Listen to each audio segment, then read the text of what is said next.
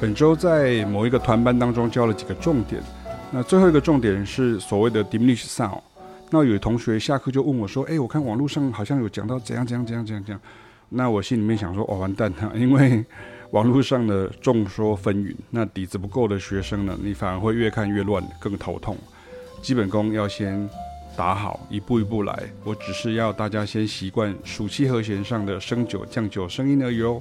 不是要来讲看起来很专业的音乐名词，或者是一次完整论述哦。通常我都会觉得，理工科背景的学生好像比较会在意专有名词，是不是这样哈？我不太清楚。但是根据我的经验呢，其实好像常常会发现有这样的状况。但是我有我的步骤哈，因为。我深深知道硬背会很辛苦。我有一个电机硕士哈毕业的贝斯手学生就有说过，他说他以前的老师就是让他硬记，然后他背得很痛苦，而且弹起来效果也不好。结果我一堂课教完，他就哎恍然大悟啊，拍案叫绝说啊原来是这个意思哈这样哈。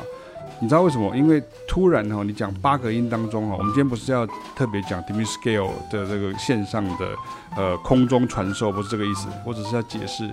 因为你如果突然讲八个音当中有四个 tension 音，然后又半全全半什么的哈，大多数的学生会很容易搞混，而且会头痛，而且跟讲 blues 一样啊，你 diminish scale 跟 chord 的 relationship 啊，有很多种分类跟意思，你可能学生想的是 A，那老师讲的是 B 哦，所以我才会说哈，先不要看网络上的东西，你一看哈，你们的硬碟就存资料，甚至是坏鬼哈，然后中病毒了。我还要传档案，以前还要先 format，那干脆你给我一颗干净的还比较快啊。我昨天也有跟这个班长说过，像这样的一个状况啊。那你看，像在另外一个团班的时候，我就要学生们合奏练习，在一首 jazz standard 当中，努力的放进对应的升九降九音。果然，你看，像大家原本以为很简单的，结果你放到实际动作的这个时态的时候呢，你就会达不到，或者是会错过漏掉，或者是弹错音了。这就是所谓的知易行难的道理，因为你以为你知道了，其实只是脑海中的初步记忆。你要练得好的意思是表示肌肉也同时记忆起来，哈，就 muscle memory。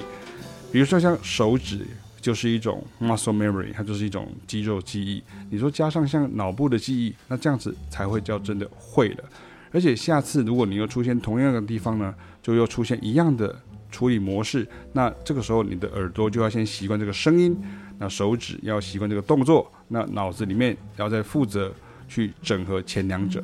这样子才叫做学起来。好，所以呢，不要问为什么，你要先习惯声音最重要。不是说一个东西把你讲完一个道理啊，我全部都懂了，我再开始去做，这是一个可能是在呃艺术学习上面也有很重要的问题，不是说。